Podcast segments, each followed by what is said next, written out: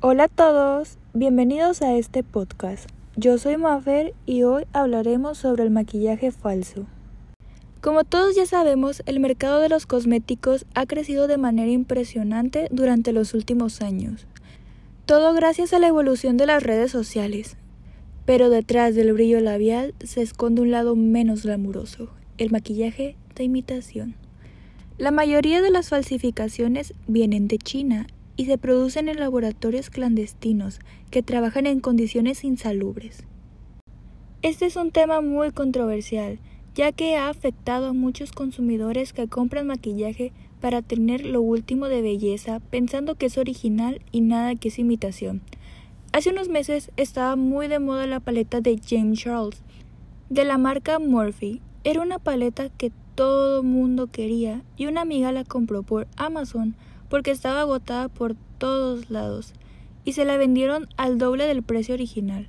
La vendedora le juraba que era original y cuando le llegó la usó y se dio cuenta que era de imitación porque no tenía una buena pigmentación y cuando la aplicó en sus ojos empezó a notar que le empezó a irritar el párpado. También conocí una chica que compró un labial de Kylie Cosmetics claramente de imitación, y dice que cuando se lo aplicó tenía un olor muy peculiar y que se le empezaron a pegar los labios. Eso es signo de que tenía pegamento. Los cosméticos de imitación dieron positivo para sustancias cancerígenas. Se han encontrado heces de animales, excremento de vaca, hasta orina de caballo, que es lo que más ha sorprendido. También se han encontrado materiales como plomo, mercurio, aluminio, cianuro, arsénico, bacterias, gasolina, pintura e inclusive pegamento. Estos ingredientes pueden generar acné, erupciones en la piel, psoriasis, infecciones en los ojos u otras consecuencias a largo plazo porque estamos hablando de elementos cuyo uso no es apto para la piel. La gran mayoría se vende por línea, pero también se encuentran fácilmente en mercados con los nombres de marcas famosas, como la de Kylie Cosmetics, MAC, Huda Beauty y muchas otras marcas, por un precio muy bajo, a tal punto que las propias marcas han realizado distintas campañas y publicado comunicados para advertir a los consumidores del peligro al que se exponen. Quienes elaboran esta mercancía de forma ilegal no solo imitan, también hacen robos a fábricas y almacenes de empresas reconocidas como Jeffree Star Cosmetics, como su fundador comentó en un video de YouTube.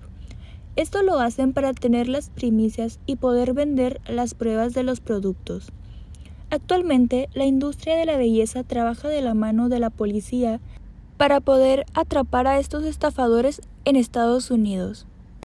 De verdad deberíamos tomarnos en serio la búsqueda de productos originales, comprándolos de lugares seguros y fijándonos en absolutamente todos los detalles del empaque. Salen más costosos a largo plazo esos problemas de la piel por intentar encajar que esa base líquida que tanto querías. Sé real y no hagas una de Samantha Jones con su bolso Fendi o con uno de sus tratamientos faciales. Ya sabemos cómo terminó eso. Te recomiendo que los compres en la página de la marca o en la tienda física.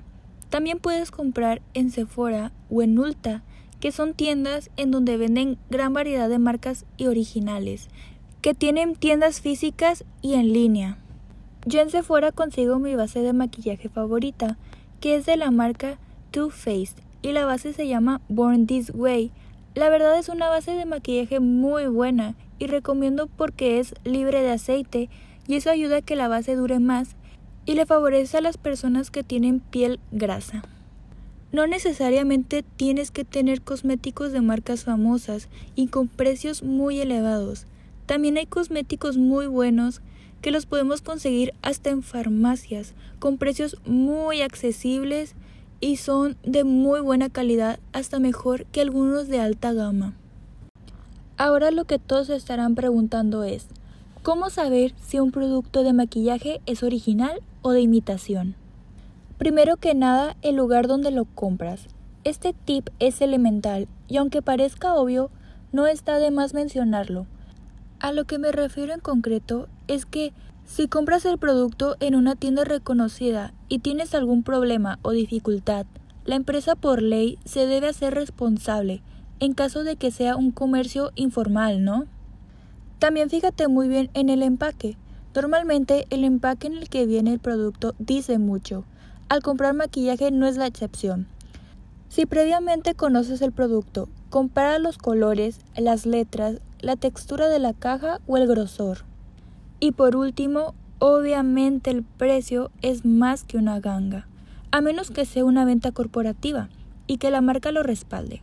La cantidad que pagas por el maquillaje de tu elección puede ser lo que te dé la última palabra para detectar si es falso. Lo que siempre debes tener en mente es que el maquillaje que pones en tu rostro será absorbido por la piel a través de sus poros con todo y todo. Por eso es muy importante que tengas cuidado cuando compres maquillaje. Creo que nos quedó más que claro que no hay mejor ejemplo para decir que lo barato cuesta caro. Es mejor tener solo algunos buenos productos a que una colección entera de réplicas de maquillaje. Por hoy es todo, espero que les haya servido esta información y que fuese de su interés. Nos vemos.